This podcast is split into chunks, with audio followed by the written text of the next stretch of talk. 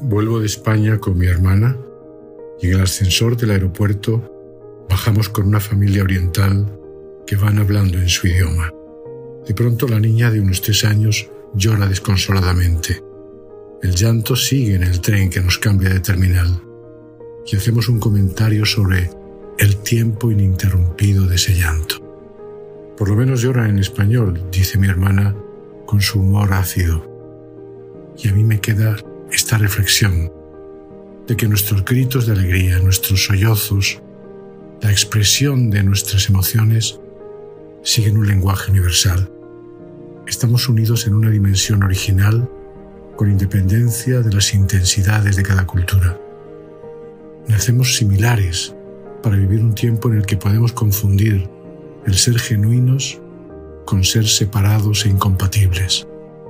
No creo que eso sea esencialmente humano.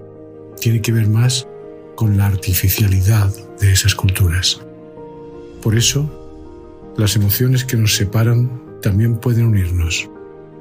Dependerá de a qué estímulo nos acercamos o qué estímulo promovemos. Siempre hay un lugar en el corazón en el que en el fondo de sus células hay un vínculo original. Secreto de ciertos espacios es encontrar ese lugar que por encima de cualquier idea nos hace sentir la vida.